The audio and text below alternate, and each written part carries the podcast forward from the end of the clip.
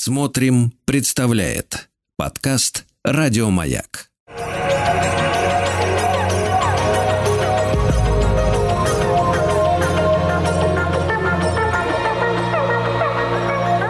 Сотворение кумира. Дорогие мои, вновь здравствуйте. С вами Артем Новиченков. Сегодня Кумира выходит э, в четверг. Э, ну, мы с Владом так махнулись.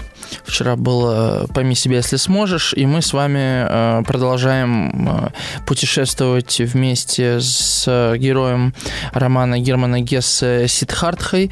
Э, куда мы путешествуем? Мы путешествуем в поисках собственного «я», как кажется изначально. Но на самом деле не так сложно найти собственное «я», как увидеть в этом «я» абсолютную пустоту, к чему, собственно, стремится и буддизм, и даосизм, э, и некоторые другие религиозные, философские религиозные учения.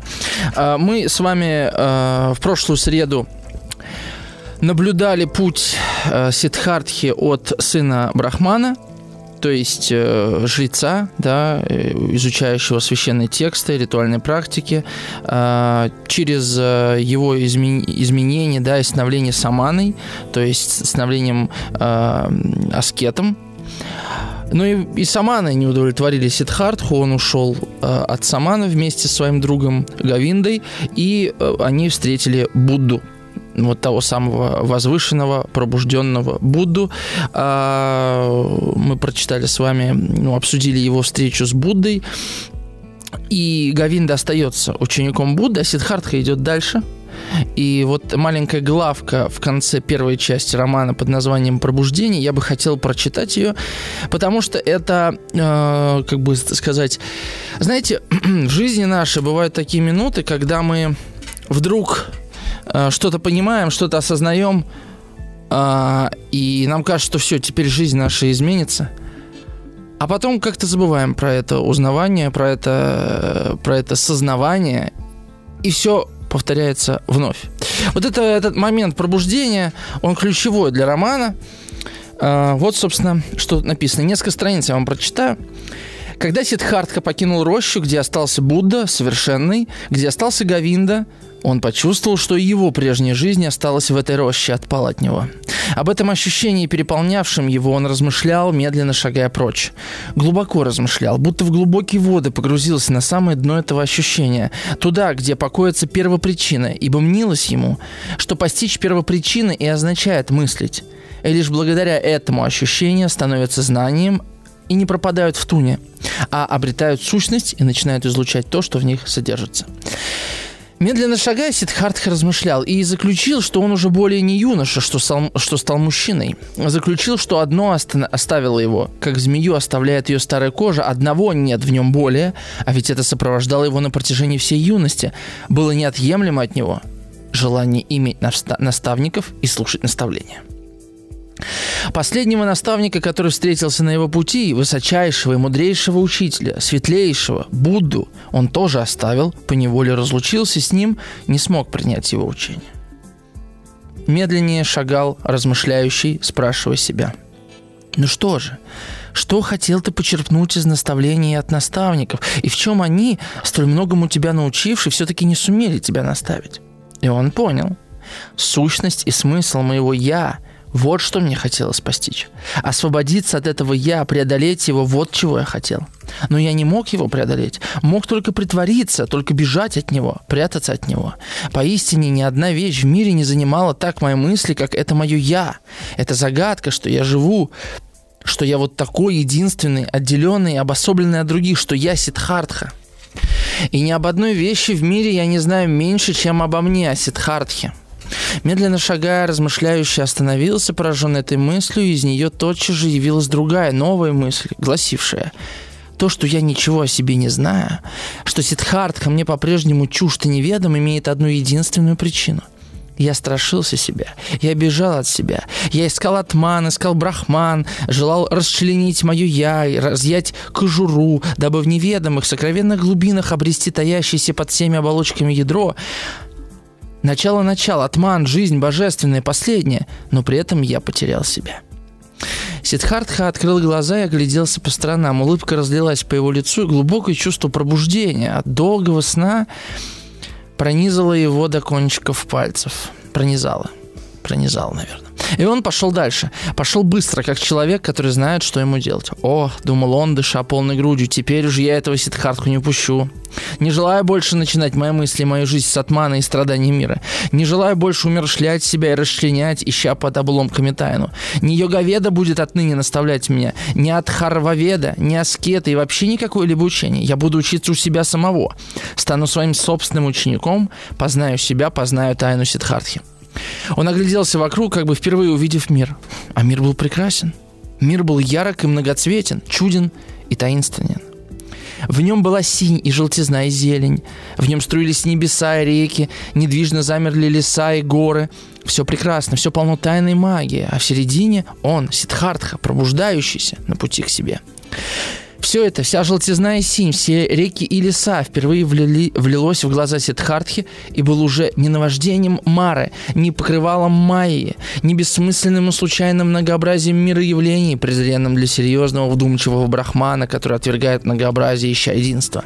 Синь была синью, река была рекою, и даже если в сине и реке внутри Сидхартхи сокрыто живое, единое и божественное – так ведь лад и смысл божественного как раз в том и заключается, чтобы жить э, здесь быть желтизной, а здесь синью, там небесами, там лесом, а здесь сидхартхой. Смысл и сущность не прятались где-то за вещами, они были внутри их, внутри всего.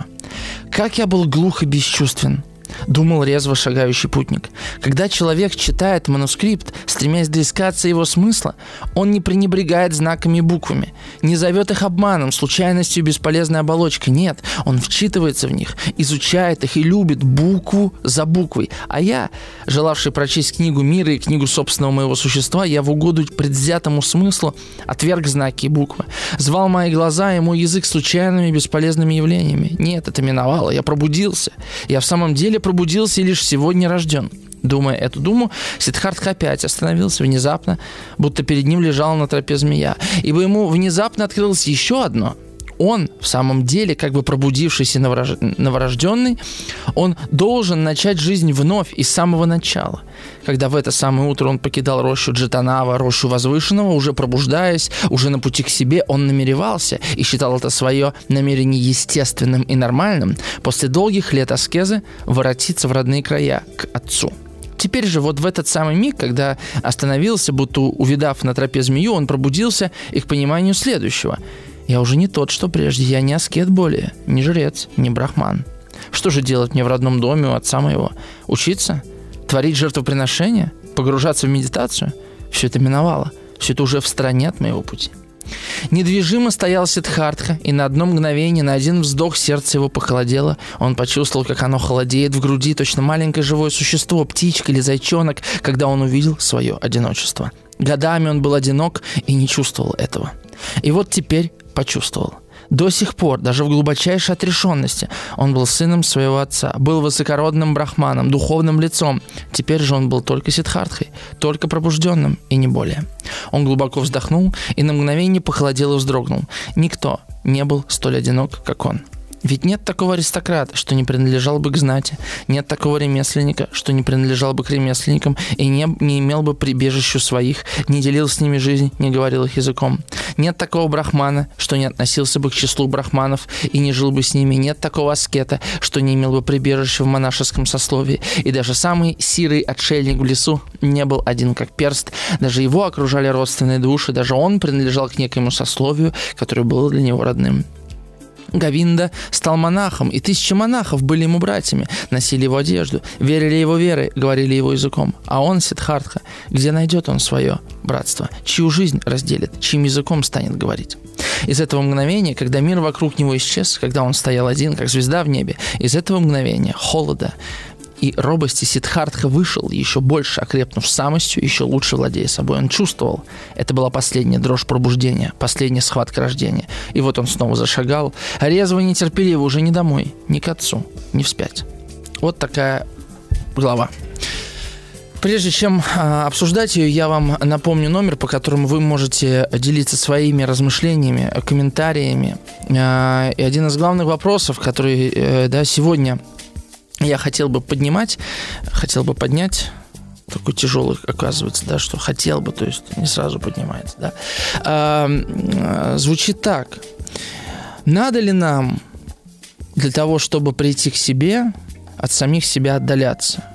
Почему да, почему нет? Нужно ли нам узнавать нечто отдельное от нас, а противоположное нам? И, соответственно, в связи с этим другой вопрос. Можем ли мы прийти, прийти к себе через других людей, через путь ученичества, и, имея наставников? Я не могу на этот вопрос ответить за каждого, да. Э, например, вот у меня и у Влада у нас совершенно два разных пути – Влад всегда ищет э, учителя и всегда ищет наставника. А мне в жизни никогда не попадались учителя, которые, которых бы я назвал учителем. В, ну, с большой буквы, понимаете. Я много у кого учился и продолжаю учиться, но никто не становился для меня как бы вот таким большим источником. Может быть, я просто очень молод. Однако Сидхартха еще моложе меня. Да? Это разные пути. А, вот э, что вы об этом думаете? 967-103-5533. Мы сегодня хорошую книгу разыгрываем. А я для разнообразия, чтобы не только Гесса разыгрывать, нашел вот на сайте АСТ, который нам книги дает разыгрывать. Спасибо издательству этому большое. А книга про Индию. Индия полная история страны.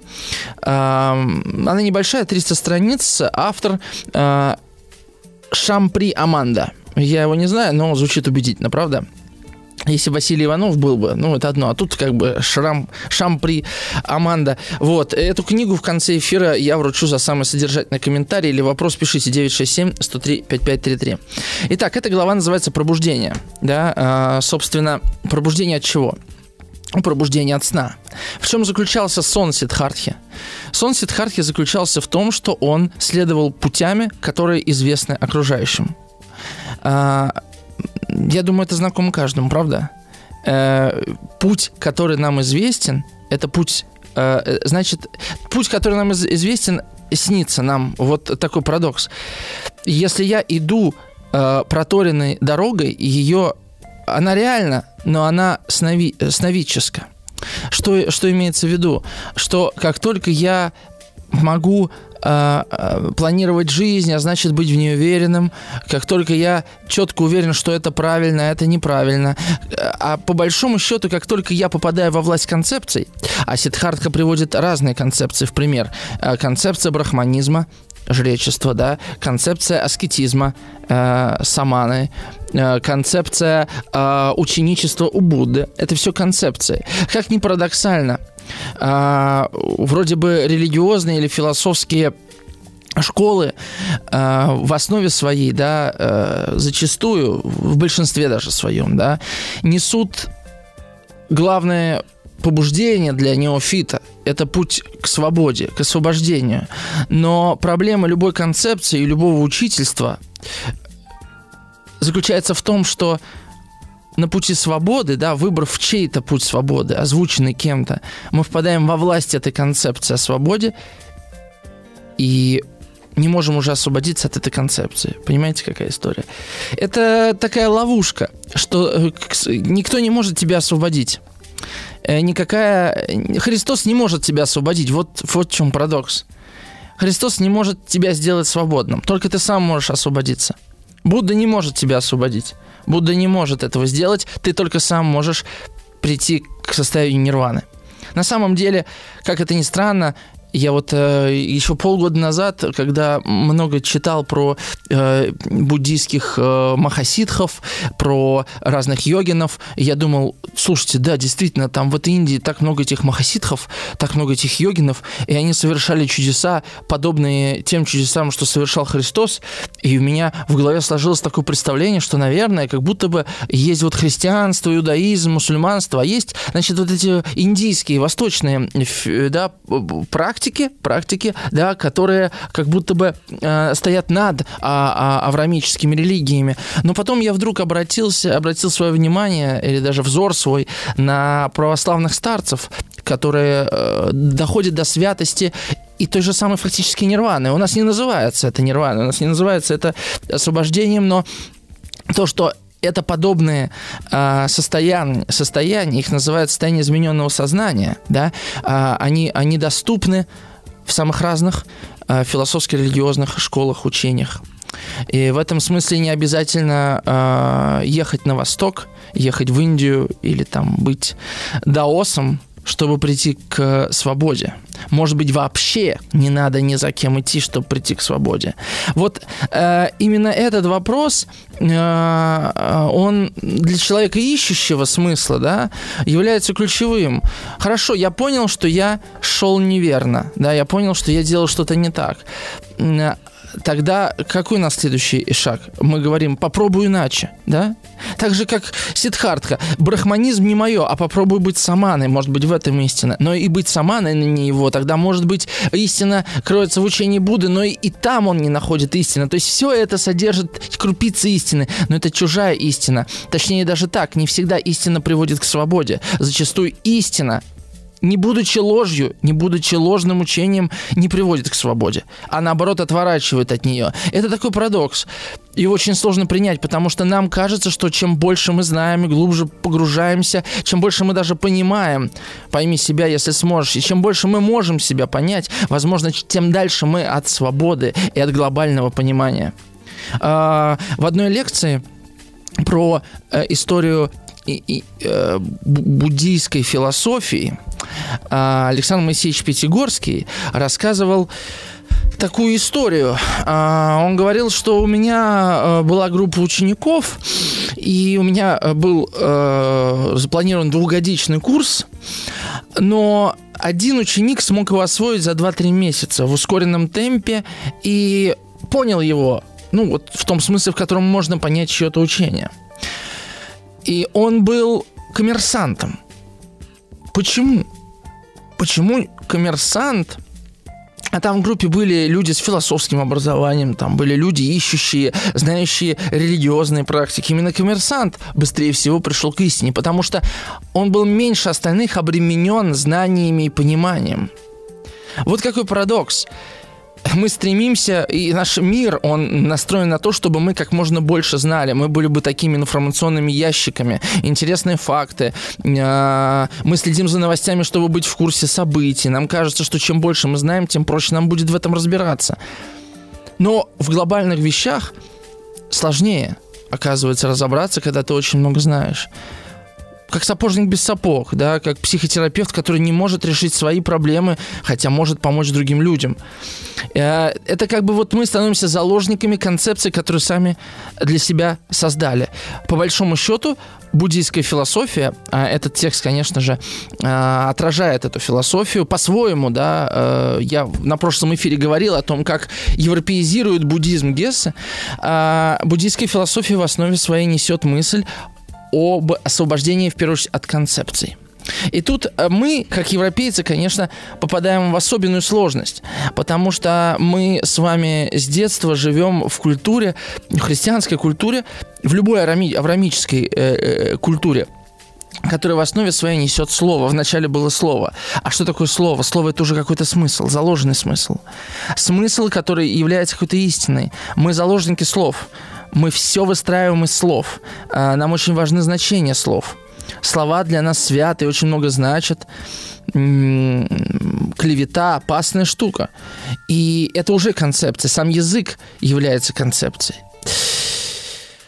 Вот такое лирическое отступление, а после э, новостей мы вернемся к тексту и обсудим то, что я прочитал. Пишите 967 103 5533, задавайте ваши вопросы, делитесь вашими мыслями.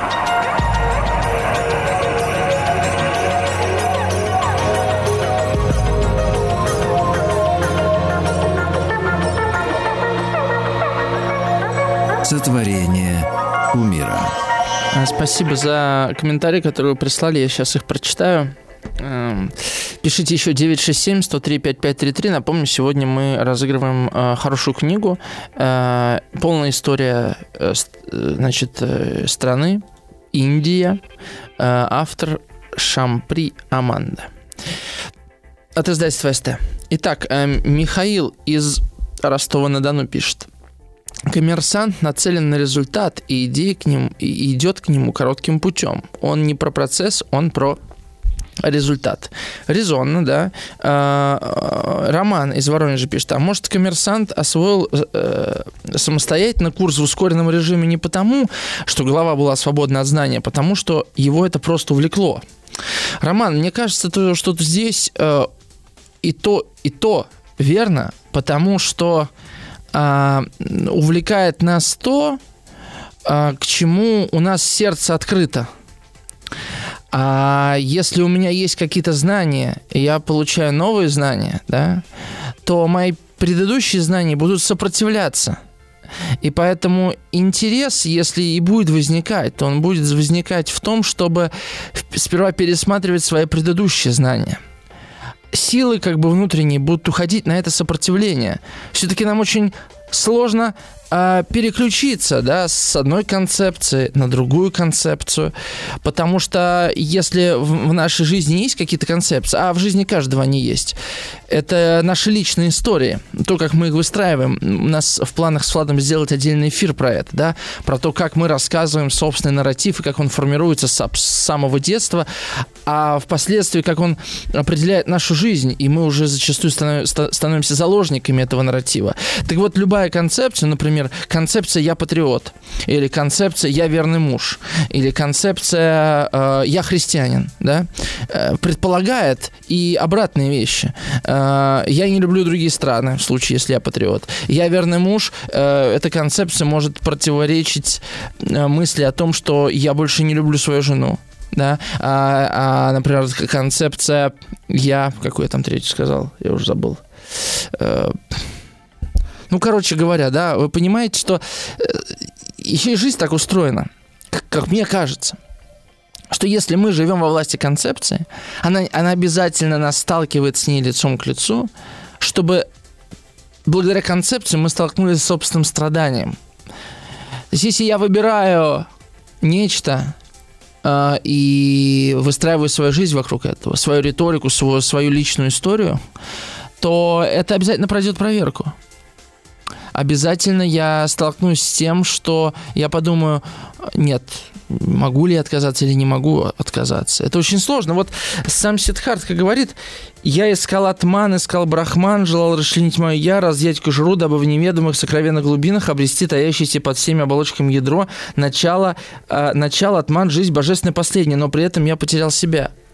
Вот, мне кажется, это об этом, что зачастую мы, э, ну, допустим, вы пошли на работу. Это как про фонарщик из Сент-Экзюпери, может быть, вы помните. Вы пошли на работу, вас все устраивает, и вы говорите, слушайте, я здесь поработаю долго, вы здесь нужны, вы полезны, э, вас нуждаются, вам супер. Но по прошествии там двух лет все поменялось. Поменялось начальство, поменялось, поменялась работа, поменялся ваш жизненный опыт, обстоятельства, условия. Но вы уже живете в концепции, что вы здесь нужны, что вы созданы для этого места. И она мешает нам посмотреть со стороны. Мы начинаем уже э, жить ради этой концепции, а не... Э, то есть мы уже не черпаем из нее каких-то сил и э, истин. Мы уже живем для нее, а не для себя. И тут надо отличать, это очень тонкий момент, да, потому что может показаться, что я говорю об эгоизме. Я говорю о том, что человек должен жить для себя, ни на кого не обращать внимания, что он должен э, пренебрегать значит, э, близкими, в конце концов. Нет, я имею в виду совершенно иное. Я говорю о том, что я убежден в том, что если родители ребенка ненавидят друг друга, но при этом, ну не то, что ненавидят, а как минимум не любят, ругаются и так далее, да, на мой взгляд, лучше этим людям разойтись, чтобы... И тогда ребенок будет целостнее. Вот что мне кажется. Мне кажется, что так, таким... Какой месседж, да, получает ребенок, если его родители все время ругаются у него на глазах и не любят друг друга? Он говорит о том, что, оказывается, можно жить без любви, и при этом что-то делать дальше. Я думаю, что такой ребенок вполне возможно потом пойдет на работу, которую не будет любить, но на работе он себе скажет, что я должен хорошо работать. Понимаете? То есть это мир, где, оказывается, можно жить без любви. Вот мир, э, в котором родители не любят друг друга, но продолжают жить вместе и не расходятся. Хотя в глубине души, может быть, хотят разойтись. Вот э, это и называется, да, такой второй смысл у любого нашего поступка. Хотя родители-то говорят, лучше уж мы будем да, полноценной семьей, чтобы папа был и мама. Но на деле оказывается, что ни папа, ни мамы нет тех, которые могли бы этому ребенку давать другой опыт любви. Вы понимаете, о чем я говорю? Вот так работают концепции. Работа, семья, отношения, планы, планы на будущее. Это же тоже форма концепций. Я летом обязательно поеду на море. Но не получается поехать на море. И если у тебя не получается поехать на море, ты начинаешь страдать. Я же запланировал, но я заболел, вот ужас какой. Вот это страдание, оно связано с тем, что мы выстраиваем концепции. Концепция, э, связанная с будущим, это то, чему нас сегодня учит реальность. Она говорит, запланируй это, запланируй то. Как жить без плана? Годовой отчет, это же все планируется, правильно? Я куплю себе к концу года новый автомобиль. Но что-то случается, не знаю, там начинаются э, военные действия или ковид или что-то еще, или тебя увольняют с работы, ты не покупаешь автомобиль, ты страдаешь из-за того, что не можешь купить автомобиль. И Э, проблема-то, которую поднимает Сидхартха, да, он вроде бы не мечтал об автомобиле, он мечтал найти свое «я». Но он думал, что если он выберет какую-то концепцию и разделит себя, если он сможет рассматривать себя по частям, если он сможет отвлечься от э, себя в направлении вот этих путей, короче говоря, не так важна дорога, как тот, кто по ней идет. Задавайте свои уточняющие вопросы, если у вас они рождаются, может быть, какие-то примеры приводите, и у нас с вами сложится диалог. 967-103-5533, я прочитаю еще несколько комментариев. Наталья пишет. Из Орла. А, здравствуйте. Ученичество – это неотъемлемый этап каждой жизни, но кто-то находит себя, э, став вечным студентом, кто-то становится вечным учителем, а ведь это две стороны одной медали. Учитель постоянно учится, в том числе и у своих учеников. Есть те, кто становится самодостаточным, они учатся на своем опыте, открывая в пути новые грани себя, новый «я», но это их путь и больше ничей. Кто-то становится конформистом и учится у толпы. Кем бы ты ни был, самая страшная статичность – жизнь без перемен. Наталья, я э, согласен согласен с вашим описанием разных путей, я думаю, есть еще, но не согласен с вашей последней репликой о статичности. Я думаю, что вот э, не знаю, что вы вкладываете в это слово, да, статичность, остановка. Но даже человек, который лежит на диване и ничего не делает, не может себе позволить статичность, не может себе позволить паузу.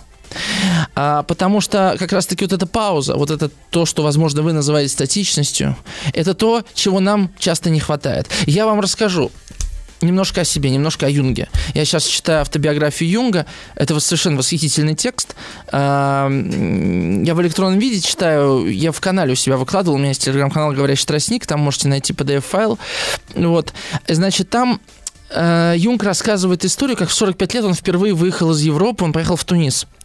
И э, он мечтал попасть в среду, где он не будет понимать, кто что говорит, и не будет ничего христианского вокруг. Да? Он попадает в этот мусульманский мир, э, немного даже языческий в чем-то, да, а вокруг все говорят вот на арабском языке, а он его не знает. И он пишет, я просиживал в чайных часами и слушал речь, которую я вообще не понимал.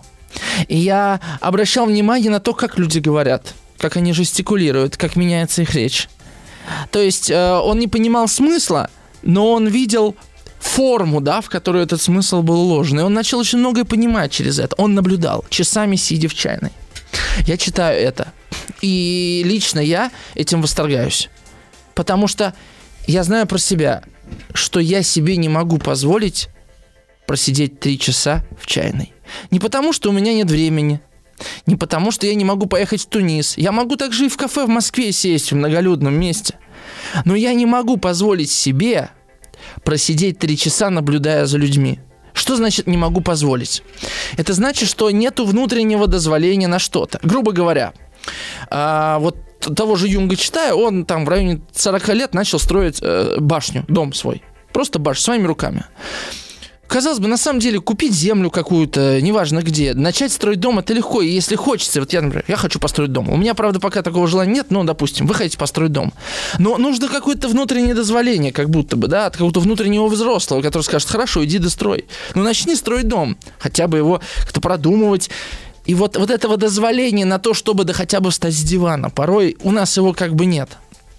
Поэтому это я называю отсутствием возможности находиться в статичности.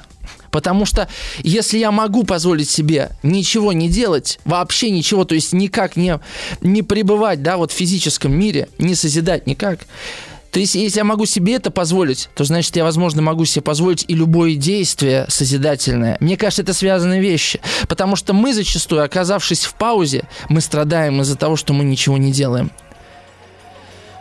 Сейчас будет небольшая реклама, и мы вернемся. 967 103 5533.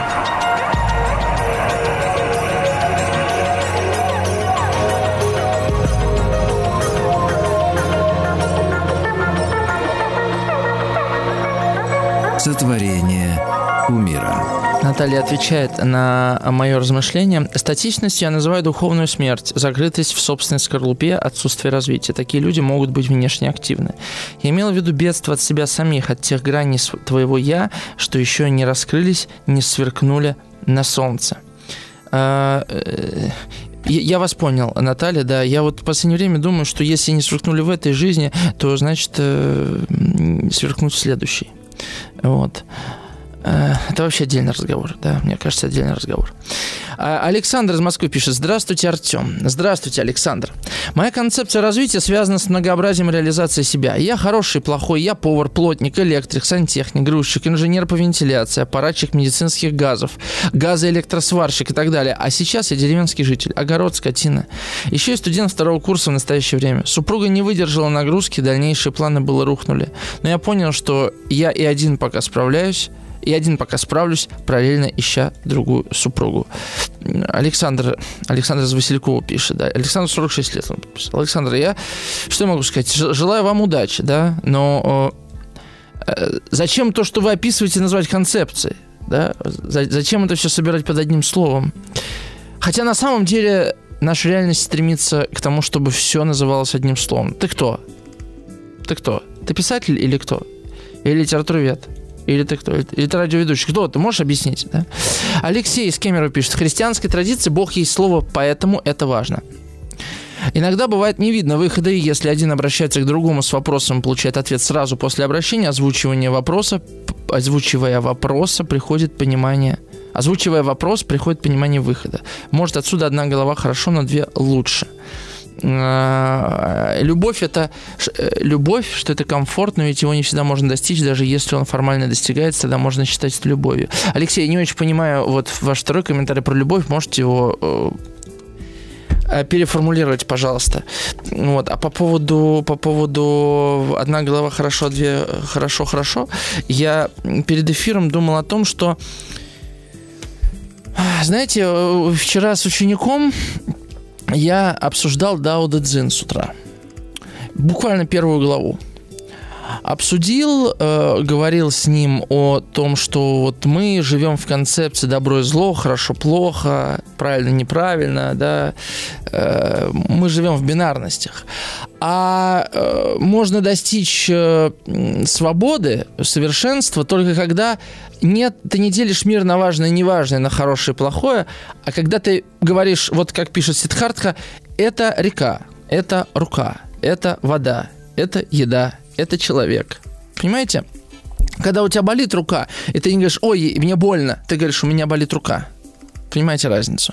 Когда ты отвлекаешься, даже не так, ты перестаешь делить мир, ты перестаешь его оценивать.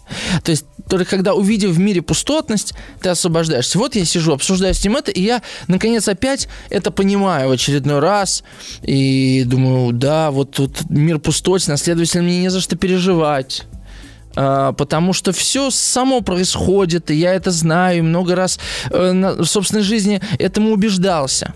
Но заканчивается у нас урок, И через 10 минут я уже переживаю. Вот денег в конце месяца, уже, уже еще только середине месяца денег нет, что-то начинает меня одолевать, одолевать эти мысли, и я забываю про пустотность.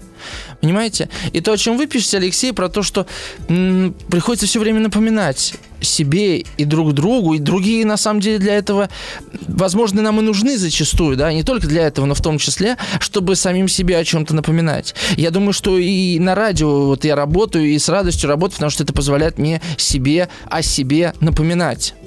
Э, это для меня очень важно. Поэтому я люблю, когда кто-то говорит мне что-то, что идет в разрез с моим видением. Это не часто случается, но это очень ценно, потому что вдруг ты можешь пересмотреть. Ладно, это банально звучит, но ты э, можешь вспомнить вот что. Ты можешь вспомнить. Владимир из Волгограда пишет, я сейчас прочитаю ваши комментарии, а потом во втором части мы самую, самую суть-то, да, вот э, второй части будем обсуждать о том, как э, Сиддхартха попал в город и его постигли искушения.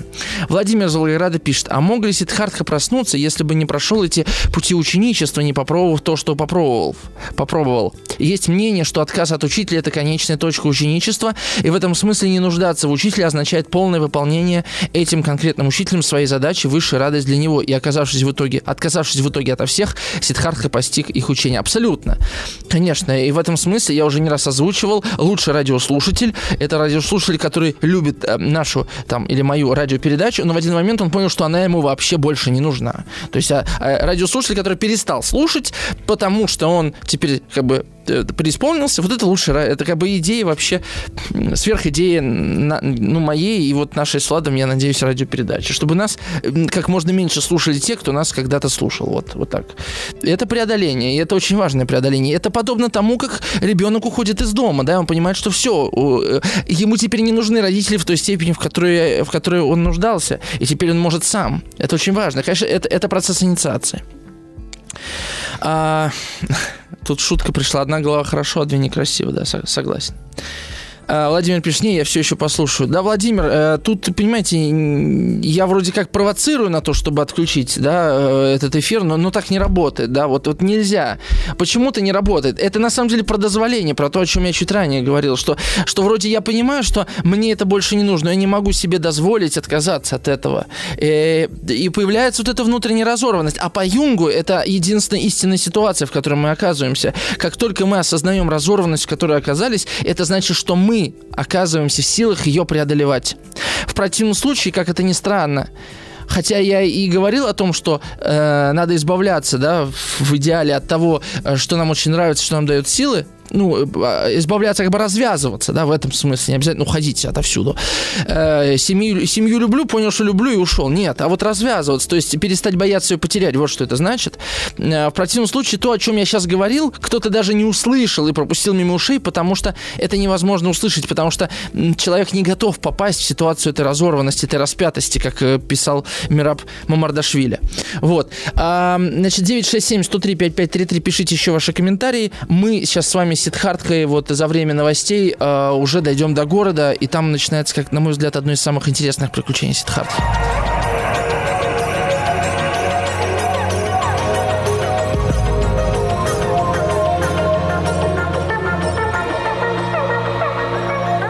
Сотворение кумира. Э, продолжу чтение нескольких ваших комментариев, э, чтобы не э, размежать ими уже следующий этап нашего разговора. Алексей из Кемерово уточняет, э, он пишет, что про слово это к тому, что у вас нужен ли наставник, советчик, человек сам себе хозяин. Конечно, у каждого воля свободна, но один всегда ли сможет принять верное решение. Тут я согласен, э, Алексей, да, это, ну, но, с другой стороны, это такой вопрос, да, кому-то, смотря кто собеседник, да. Ладно, Алексей еще пишет. Вот вы сказали, что супруги ругаются и так далее. Это повод, чтобы расстаться, потому как исчезает комфортабельность отношений. Хотя слово комфортабельность не, уп- не упоминал, но неважно. Но ведь это может быть уроком преодоления трудностей, без которых жизнь не бывает. Я согласен, Алексей. И вот это очень интересный момент. А, точно так же, как э, Христос, с одной стороны, говорит, подставь э, вторую щеку, а потом выгоняет э, торговцев из храма, и тебе непонятно, когда надо подставлять вторую щеку, а когда надо ударить в ответ, грубо говоря, да? Тут такая же ситуация. Мы, нам никто никогда не скажет, вот сейчас нужно перетерпеть, и, и, и, и тогда получится, или нужно уходить отсюда, да? Это как вот ребенок в школе, в новую школу приходит там не подросток, у него там проблемы. И, если это мальчик, то я обычно даю такой совет. Если проблемы терпимы, если он в силах преодолеть, если они его не разрушают, то значит надо оставаться и преодолевать. А если они его разрушают и не по силам, то надо уходить. Ну вот э, это мое такое ощущение, да. То есть на, насколько мы вообще способны именно сейчас преодолеть вот именно это. Насколько это не разрушительно для всего остального. И поэтому тут уже вопрос не, не о комфортабельности, Алексей, да, э, а о э, сохранении чего-то большего, чем те принципы, за которые мы боремся. Да, то есть есть что-то большее, чем принципы. Вот я к чему. Мария из Ульянова пишет. Из Ульяновска, извините. Добрый вечер, Артем. По поводу ученичества. Кумира себе, э, кумира себе никогда не создаю, но очень рада, когда есть люди, у которых можно учиться многим фундаментальным вещам, как, например, у вас. Спасибо. Есть, конечно, с чем не, сог... не совсем согласен, но это нормально. Вы говорите об очень нужном, важном для жизни вообще, так, как, к примеру, отре... так, к примеру, отрезвила одна ваша фраза про психотерапию. Подумай о конечности жизни, бытия, и сразу все проблемы, с которыми ходим к психологам, развеять сами собой, либо окажутся где-то далеко. Ну, я что-то иное говорила, похожее, но важно не то, что я говорила, а что, Мария, вам, вам послышалось, да, что было вами услышано. А, и действительно, в свете смерти, в свете мысли о смерти, а, зачастую теряют вес. Но не все проблемы, так. А Марина из э, Северной Осетии Алании пишет. Добрый вечер, Артем. Я сегодня как раз о свободе думал, вдруг поймав себя на том, что это есть то, чего мне всю жизнь больше всего не хватало. При том, что объективных оснований для этого нет. Это придумано мною же. Зачем? Это пока вопрос. Для каждого ли человека жизни есть путь к свободе? Думаю, что навряд ли. Для многих это не проблема. Вопросов пока больше, чем ответов, так как открытие слишком неожиданное. Я ведь по факту самый свободный человек из всех, кого знаю лично. Я достигла больших успехов на этом пути. Возможно, кто-нибудь из слушателей знает ответ, для чего людям эти сложности. То есть, да, сложность поиска свободы, правильно? Но осуществляем все индивидуально. Кому-то они нужны, кому-то только мешает поймать нужную волну. А Роман э, из Воронежа рассказывает о том, э, как он справлялся с э, физикой. Пишет нам Роман следующее. До 11 класса я жил в э, концепции ньютоновской... А, Роман пишет, еще не дописал телефон. Ой, не дописал сообщение, наверное, дождусь, Роман, не буду пока читать. Присылайте полную версию, и я прочитаю. А, Наталья из Орла пишет, вторую щеку подставляют тому, кого хотят изменить, а когда не верят в перемену его, тогда гонят прочь. Ну вот, э, всегда ли универсальный этот ответ, да, Наталья? Я понимаю, о чем вы говорите. Итак, вернемся к, к нашему Сидхартхе. Сидхартха, а, мы его оставляем, оставили на моменте, когда он куда-то идет, он встречает э, паромщика Васудеву, про Васудеву мы уже в следующий раз, на следующем эфире поговорим, а, он под, при, находит деревню и там встречает женщину, которая у него впервые в жизни, да, э, рождает сексуальное возбуждение, и, и это, конечно, связано с его осознанием того, что он мужчина, но это как бы такое предвосхищение будущего, потому что Сидхартха попадает в город. И первое, что в городе он видит, он видит прекрасную куртизанку Камалу. Камала шикарная женщина. Камалу хотят все самые богатые люди города. Камала мудра. Камала знает, э, что такое власть, как управлять мужчинами и как иметь то, что она хочет. Камала спокойна. Камала э, дальновидна и Камала прямолинейно. Э, Сидхартха сразу же знакомится с Камалой, она сразу же э, находит в его взгляде, в нем самом нечто настоящее, да, то есть она, ну, то, что называется, меня увидели, да, она увидела Сидхартху, и поэтому она соглашается с ним говорить, но она говорит, слушай, Сидхартха, пока ты беден, тебе ничего не получить от меня, да, я не научу тебя любви. А, что мне нужно для этого, говорит Сидхартха, ну, ты должен разбогатеть, да, если ты хочешь иметь Камалу, то ты должен соответствовать Камале. Ты должен быть одет. Кстати, Сидхартх, увидев ее, понял, что вот такой обросший с бородой, с длинными волосами, он к ней не сможет подойти, он, он уже постригся. Это все важные этапы инициации. Он, Сидхартха, меняется. И а, сли, э, вот это интересный момент в романе, да, то есть на протяжении первых так 50 страниц, а я сейчас вот на 59-й э, вам буду читать э, отрывочек, э, Сидхартха идет путем. Мы видим, что этот путь прямой на данный момент, да, он может быть ветвистый, но он прямой, в одну сторону идет. Он отбросил одно, второе, третье, и вот он приходит в город. И в городе начинается э, самое интересное. Значит, сперва вот такой диалог. «Дорогая Камала», — сказал Сидхартха и выпрямился во весь рост. «Придя в твой сад, я сделал первый шаг.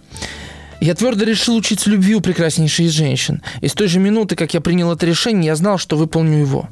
Знал, что ты мне поможешь. Едва увидев тебя, у входа в сад, уже знал это. «А если бы я не пожелала?» – спрашивает Камала. И Сидхартха отвечает. «Ты пожелала». Видишь ли, Камала, когда бросаешь в воду камень, он кратчайшим путем торопится ко дну. Вот так же бывает, когда у Сидхартхи есть цель, когда он принимает решение. Сидхартха ничего не делает, он ждет, он размышляет, он постится, но проходит сквозь мирские дела, точно камень сквозь воду, ничего не делая, не шевелясь. Его тянет, он позволяет себе упасть. Цель тянет его к себе, ибо он не допускает в свою душу ничего, что могло бы воспротивиться цели. Вот чему Сидхартха научился у подвижников. Вот что глупцы именуют колдовством, полагая, что творят его демоны. Ничего демоны не творят, демонов не существует. Каждый сможет колдовать, каждый сможет достичь своей цели, если умеет размышлять, умеет ждать, умеет поститься. На самом деле, если Сидхартху расчленить на цитаты, и афоризмы, можно огромные деньги зарабатывать на коучинге, инфо-цыганстве и так далее. Ну, согласитесь, да? Надо еще так соответствовать. Борду может отпустить э, шапочку надеть с э, какими-то шестигранниками.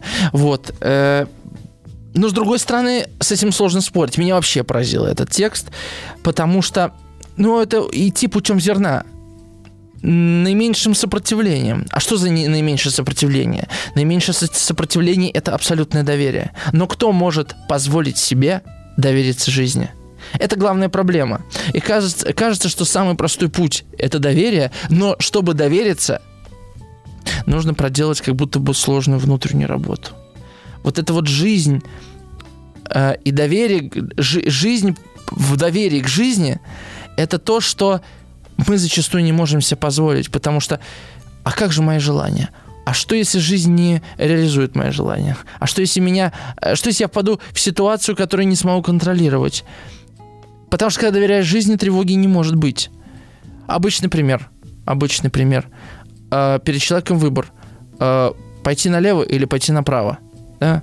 Э, и там, и там э, есть выгоды, есть плюсы и минусы. И дорога налево, и дорога направо. Но и что начинает делать современный человек, зачастую, как мне кажется? Он думает, так, ну вот тут такие плюсы, такие минусы, тут такие плюсы, такие минусы. Так, давай сравним вот с этими, да-да-да-да. И человек начинает рационализировать. Рационализировать, осмыслять, взвешивать. И идет той дорогой, которую выбирает самостоятельно. И если на той дороге окажется что-то не предполагаемое им неприятное, или даже ничего неприятного не окажется, то та другая дорога, которую он не пошел, всегда останется на подкорке, потому что он будет думать, а может быть там-то было лучше, даже лучше, чем здесь, несмотря на то, что здесь хорошо. Надо было с Наташкой уходить, да, а не с Лариской, да. Но если есть выбор, нет выбора, говорил Мамардашвили. Но если бы этот человек сказал, вот там левая дорога, там елки, а я люблю елки, я пойду за елками ну я банальный пример привожу, то даже если там в еловом лесу будет грустно, человек скажет себе, а я пошел путем сердца, и я не мог выбрать другой путь, потому что тот путь был не мой, а это мой. И оказывается, что даже в худшей ситуации человек чувствует и самощает себя лучше, и у него нет чувства тревоги и обманутых ожиданий, и нету чувства э, э, жал, как сожаления о прошлом, сожаления о выборе. Понимаете, о чем я говорю? Мне кажется, я когда-то уже этим с вами делился. И у Сидхартхи нет такой проблемы. Сидхартку повело в город, и он пошел в город. Что с Сидхарткой в городе происходит? Неприятные вещи происходят. Глава называется «Среди ребячливых людей». Камала который э, очень симпатичен стал Сидхартха, она э, связывает его с купцом, которого зовут Камасвами. Ну, вот прочитаю диалог, э, очень красноречивый диалог. Сидхартха отправился к купцу Камасвами и попал в богатый дом. Слуги провели его меж бесценными коврами в покой, где он стал ждать хозяина. Наконец Камасвами пришел проворный, гибкий мужчина с сильной проседью в волосах, с очень умными стар сторожкими глазами, с чувственным ртом.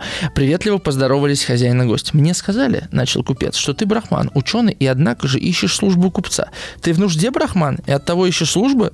«Нет, — отвечал Сидхартха, — я не в нужде, и никогда в нужде не бывал». Знаешь же, я пришел от подвижников саманов, у которых долго жил.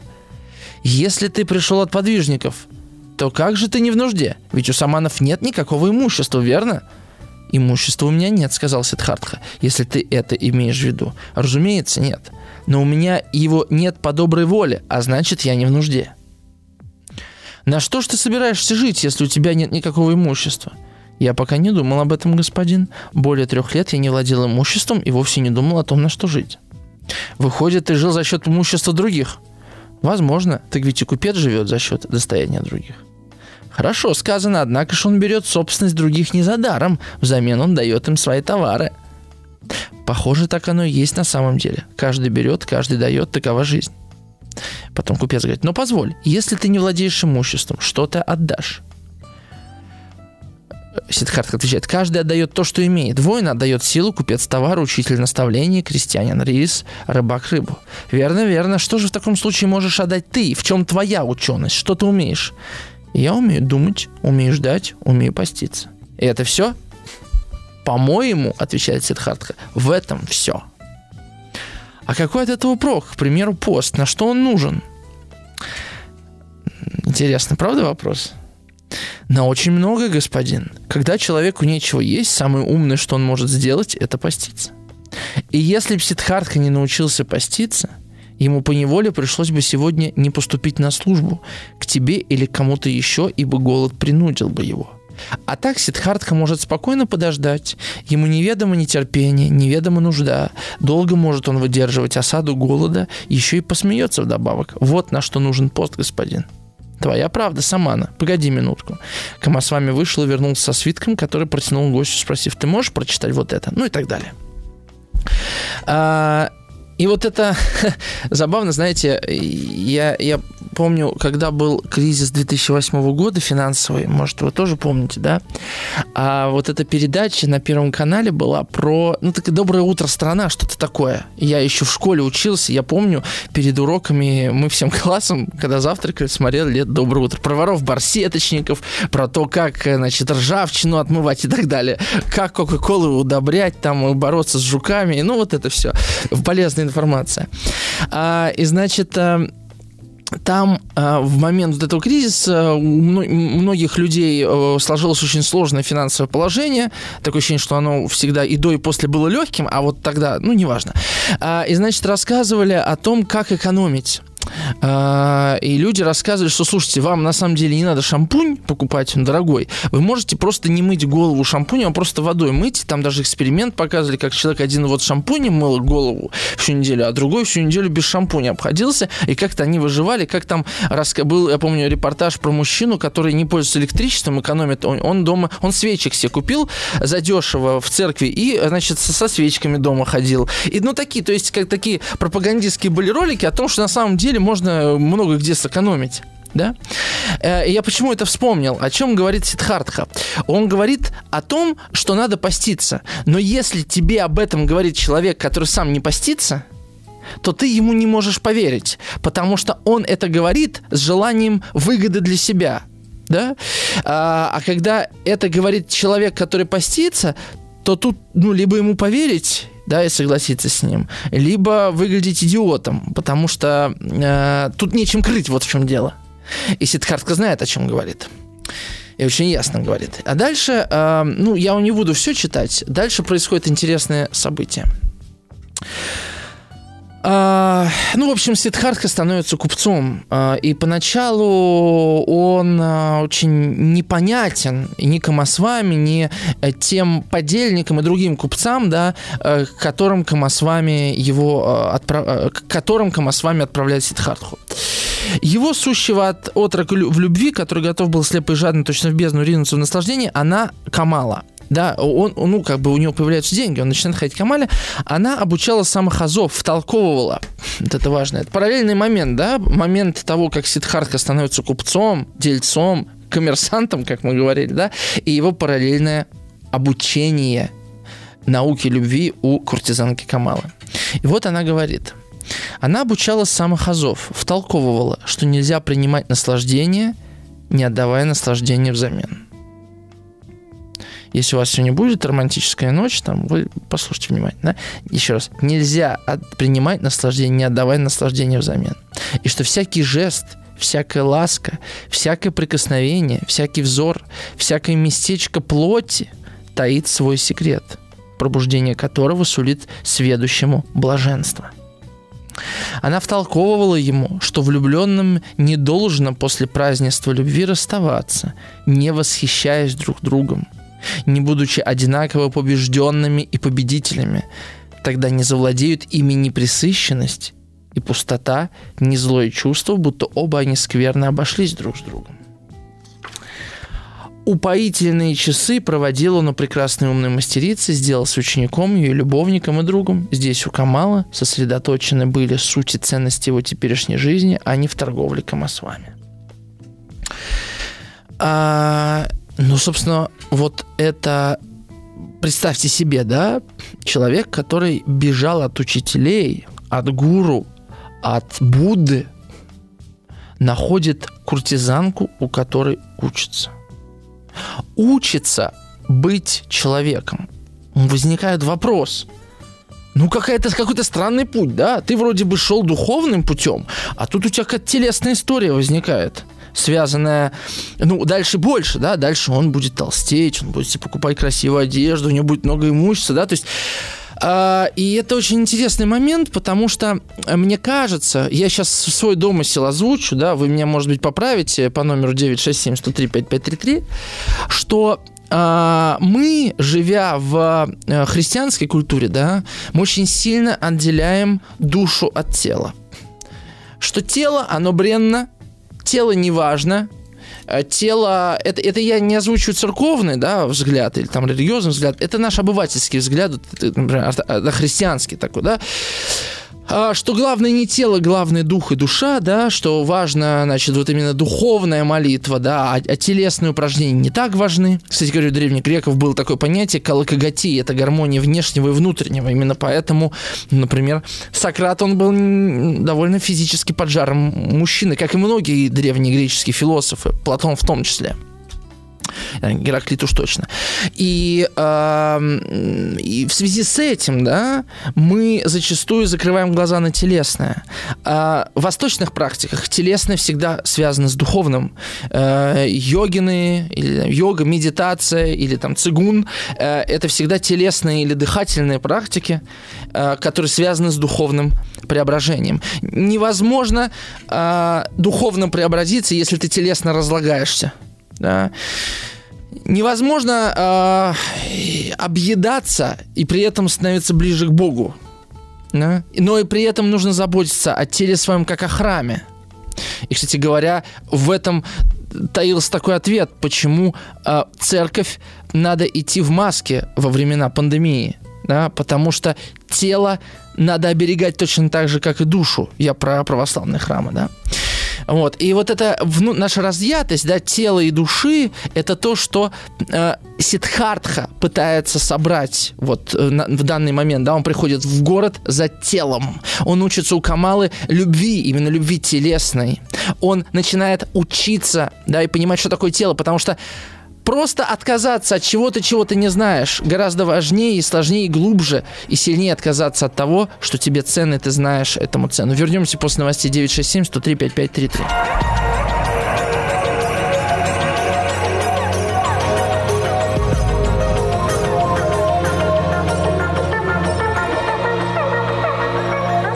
Сотворение умира.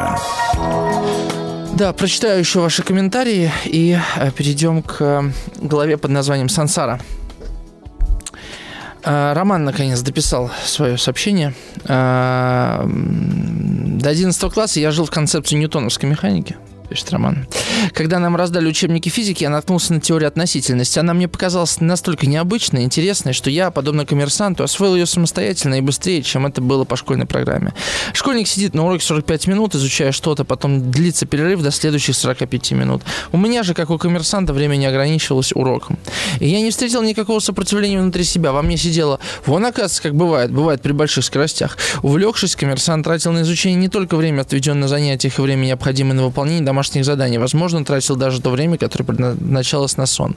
Нет, Роман, я думаю, я совершенно о другом говорил. Вы говорите о, о том, чтобы э, получить знания о чем-то. И тут, наверное, важно время, потому что знание изучается в количестве. Я говорю о понимании. А понимание не изучается, в, не исчисляется в количестве ты либо понимаешь, либо не понимаешь. И э, просто кому-то нужно больше время, чтобы пройти путь понимания. Ну, например, знаете, кому-то нужно, нужен такое, такая психотерапия, чтобы человек медленно, шаг за шагом приходил к осознанию своей проблемы, а, медленно-медленно работал над нею, да. А мне вот, например, надо, чтобы человек просто тыкнул пальцем в мою рану и сказал, у тебя тут болит. И вот это для меня будет лучше всего. То есть э, э, у каждого свое время понимания понимание, так скажем, да, но, но понимание всегда случается в момент. Просто кто-то долго идет и случается понимание, а кто-то сразу понимает, а кто-то долго идет и не понимает, а кто-то сразу не понимает. В общем, понятно. Понятно, что непонятно, может быть, да. А Наталья пишет, найти свободу значит найти свой путь и, приняв его, пойти по нему, никому ничего не доказывая. Игорь, какой трактат обсуждается? Сидхартха Германа Гесса, Игорь. Трактат. Роман. А, Глеб, здравствуйте. Что есть трансгендерность на Востоке? Это грех или там это нормально? С уважением, Глеб из Челябинска. А, ну, я Восток делал тонко, хотя Восток очень большой, да, есть мусульманский Восток и так далее. А, но если мы сегодня говорим об Индии, кстати, мы сегодня про Индию разыгрываем книгу Шампри Аманды «Индия. Полная история страны» от издательства СТ. Я вручу в конце эфира за самый интересный, на мой взгляд, комментарий или вопрос. Кстати, про трансгендерность хороший вопрос. А, вот Таиланд, например, там больше 90% буддисты, но там очень много трансгендеров. А, и а, я просто подумал, что что, например, Шива, конечно, это индуистский бог, а не буддийский, он вообще был андрогином, то есть он не был ни мужчиной, ни женщиной, а, и э, концепция греха, в нашем понимании она отсутствует на Востоке. И помните, я говорил про отсутствие важного и неважного, про отсутствие хорошего и плохого. И, и, да, э, есть, конечно, правильный путь и неправильный, но, э, но дело в том, что это всегда один путь. И правильный путь и неправильный это один и тот же путь, потому что ты не можешь пойти другим путем. Просто в какой-то момент тебе кажется, что ты идешь неправильным путем, но в конце концов он вы, тебя в правильную сторону выведет. А, и, то есть, и поэтому на Востоке нет вот той концепции греха, которая есть у нас, что я совершил зло, следовательно, я а, а, совершил грех. Просто я могу ухудшать свою карму. Вот и все. Но это всегда будет один путь. Поэтому э, просто ваш вопрос некорректен, да. А, то есть и также нормально для чего, ненормально для кого, э, греховно в глазах чьих и так далее. Понимаете, Глеб? Алексей, встречал такую мысль. Плоть – это тот ослик, на котором можно добраться до земли обетованной, Царства Небесного, потому держать его или ее в порядке необходимо. Угу. А, Мария, Мари пишет. Мне кажется, все-таки важно сделать больше акцент по поводу отношения христианства к телу. Мнение, которое вы озвучили, действительно обывательское. Здесь открывается проблематика христианства в нашей культуре. Коллективное поверхностное суждение. Ведь человек триединен – дух, душа и тело. И гармония возможна, если только все три составные части сбалансированы, наполнены здоровьем. Да, Мария, я с вами согласен. Э, проблема просто в том, что тело, оно объективно, да, э, удовольствие тела объективно. Я сегодня зашел в книжный магазин в буквышку, это, это при высшей школе экономики книжной, и просто листал разные, смотрел книжки, думал, кого можно пригласить к нам в гости на эфир, и я смотрю, там, значит, стихи э, какие-то там Пифагора открыл, и там, значит, я одну фразу прочитал, закрыл, убрал. И там, значит, написано такое. Люди просят у богов богатства, э, любви и чего-то еще, но у богов надо просить только одного – мудрости. И тогда все остальное, чего бы вы не хотели, приложится к этому. Да, и... Э, но это для нас не очевидно, потому что попросить денег – это объективно. Да, попросить там, не знаю, чтобы меня повысили, это объективно, то есть это наблюдаемо. А вот то, о чем мы говорим, вот это то, то, чем на самом деле я думаю, что этот эфир совершенно непонятен человек, который вот не идет путем ситхархи и никогда не задавался этими вопросами. То есть он абсолютно мимо будет, потому что это непонятно. Что значит идти путем сердца, искать свою я, свою самость, почему там, как, при, при чем здесь тело и так далее. А, и в этом смысле вот это единство, к которому идет Сидхартха, это э, желание обрести собственную самость, желание цельности э, и того баланса, о котором, Мари, вы пишете. Наталья из Орла пишет. Помните, была такая ересь, божественную природу Христа относили к духу, а человеческую к телу. Даже христианство не приводит, не проводит черту между материей и духом. Троица едина. Так и есть. Оксана из Кургана пишет. Артем, добрый вечер. Будете ли вы в какой-то из передач озвучивать тему буллинга? Столкнулись в девятом классе с этой проблемой. А, ну, мы с Владом придумаем, под каким видом э, это обсудить, потому что я обращаю внимание, что что периодически мне в личные сообщения пишут, что вот мой там э, э племянник или сын подвергаются буллингу. Что делать? Дело в том, что каждый буллинг – это отдельный буллинг, и то, как его лечит современная э, психотерапия, не знаю, кто там, современное общество, это такой универсальный подход, потому что если буллинг существует, значит, он зачем-то нужен не только насильнику, но и жертве, и людям, то есть родителям и, и, и родственникам этой жертвы, как часто э, это бывает, вот как ни странно. Потому что не всякое насилие да, становится, э, назов... становится известным родителям, потому что кто-то с этим самостоятельно справляется. Ну, в общем, это длинная история, Оксана, я вас услышал, мы с Владом это обсудим. А, привет, я сегодня очень сильно хочу просить обратить внимание на одну организацию в городе Воронеж. Э, пишут нам, вот, ну, обратите. Да. Значит, э, итак, Сансара глава называется, и там происходит следующее. Долго Сиддхартха вкушал наслаждение, жил мирской жизнью, однако ж не был с нею связан. Чувства, которые он умершлял в горячие годы саманства, вновь пробудились. Он изведал богатство, изведал сладострастие, изведал власть. И все же в глубине души он долго еще оставался подвижником. Это Камала, умница, правильно разглядела. Всегда жизнью его управляло искусство размышлять, ждать, поститься, и до сих пор мирской люд, ребячливый люд оставался ему чужд, равно как и он оставался чужд для них. Э, знаете, такой усыпляющий абзац, как будто бы пока все в порядке. Дальше пишет Гесса. Шли годы. Среди благоденствия Сидхартха почти не ощущал их бега. Он разбогател, давно обзавелся собственным домом и прислугой, и садом за пределами города у реки. Люди любили его, приходили к нему, когда нуждались в деньгах и в совете, но близок ему не был никто, кроме Камала. То высокое и светлое чувство пробуждения, какое он изведал когда-то на вершине юности, в дни после проповеди Гатамы, после разлуки с Гавиндой, то напряженное ожидание, то гордое одиночество без наставлений, без наставников, та покорная готовность слушать божественный голос в собственном своем сердце стали мало-помалу воспоминаниями, оказались приходящие, далеко и тихо журчал священный источник, который был когда-то совсем близко, журчал когда-то в нем самом. Правда, многое из того, что он восп- воспринял от подвижником, чему научился у Гатамы, перенял у отца своего брахмана, еще долгое время сохранял из нем скромные потребности, радость размышлений, часы медитации, тайное знание о самости, о вечном «я», каково не есть ни плоть,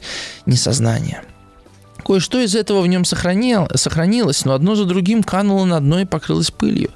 Как гончарный круг, однажды приведенный в движение, еще долго вращается, лишь помалу, словно от усталости теряя скорость, так и в душе Сидхартки еще долго вращалось колесо аскезы, колесо размышления, колесо распознания. Вращалось оно и теперь, только очень медленно, как бы нерешительно, готовое вот-вот остановиться. Мало-помалу, подобно влаге, которая, проникая в омертвелый древесный пень, мало-помалу насыщает его и вызывает гниение, мирская Такая ленность проникла в душу Сидхартхи, мало-помалу напитала ее, наполнила тяжкой усталости, усыпила, зато ожили его чувства, многому научились, многое узнали.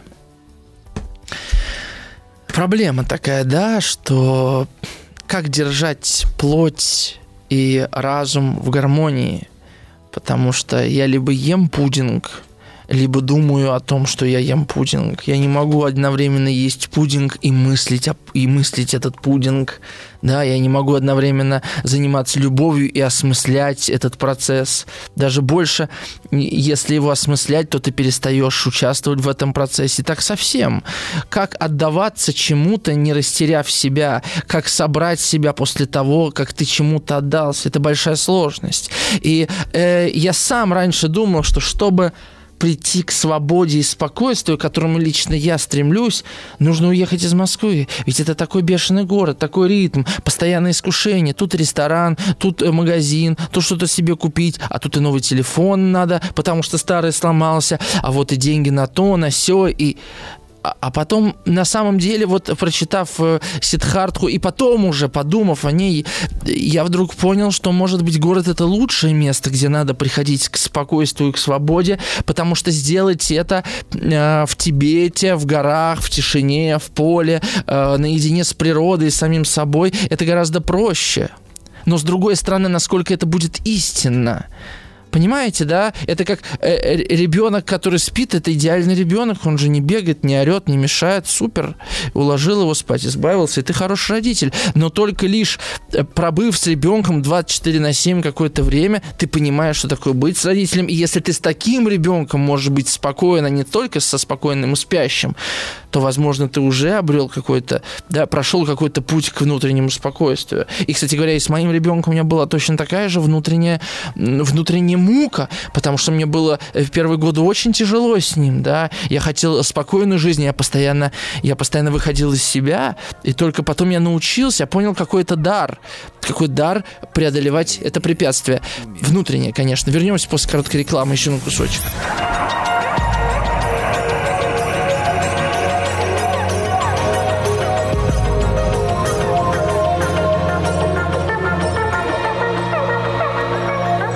Сотворение умира.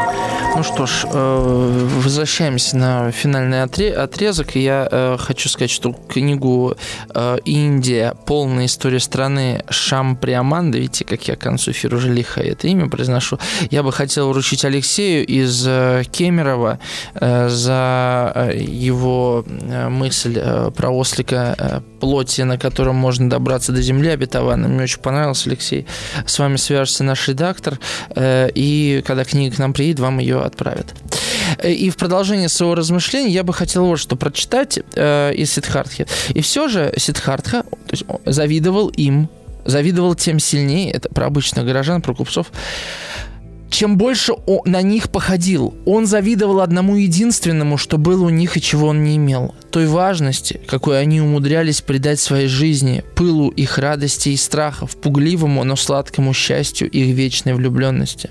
Ведь эти люди были постоянно влюблены в себя, в женщин, своих детей, в почести и деньги, в замыслы и надежды. А он не перенял у них этого, именно этого, ребячливой радости и ребячливого безрассудства. Он перенял, как, он, он перенял как раз неприятное им презираемое. Все чаще утром после ночной пирушки он подолгу лежал в постели, чувствуя себя глупым и усталым. Случалось, он сердился, терял терпение, когда Камасвами надоедал ему своими заботами. Случалось, он слишком громко хохотал, когда проигрывал в кости. Его лицо по-прежнему было умнее и удохотвореннее, чем у других, однако же смеялось оно редко, и помалу одну за другой приобретало черты, которые сплошь да рядом обнаруживаешь в лицах, в лицах богачей. Черты недовольства, хандры, дурного настроения, вялости, равнодушия. Помалу Сидхарт схваткой завладевала душевная болезнь богачей. О чем я хотел сказать в завершении, да? О том, что э, Сидхартха не смог э, раствориться в этом. Да? Он не смог раствориться в этой плотской радости. И как мне кажется, вот э, пример с коммерсантом, который я привел, он мне сейчас пригодится. Потому что если человек способен раствориться в плотской радости, мне кажется, ему особенно будет легко сделать прыжок к радости духовной, к радости, к свободе от этого. Как ни странно. То есть это такая парадоксальная дуальность, что если я... Это как яркость чувства. Человек, который может любить всем сердцем, также сильно может ненавидеть. А человек, который не умеет проявлять ярких эмоций э, э, радости, он также не сможет и проявлять ярких эмоций э, грусти, тоски Да, это как бы вот эта витальность, да. А, и Сидхартха на фоне обычных людей вдруг находит себя слабым, да, ну, не слабым, а не полноценным. Он хотел бы раствориться в этом до конца, но ему это не дается, хотя он сделал все и даже больше. Что происходит дальше с Сидхартхой? Как он возвращается на прежний путь? И кто ему помогает? Мы об этом поговорим уже через неделю, в следующую среду. А с вами был Артем Новиченков. Спасибо вам большое за внимание и до новых встреч.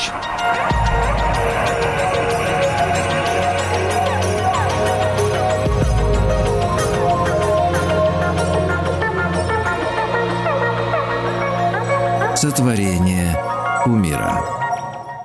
Еще больше подкастов «Маяка» насмотрим.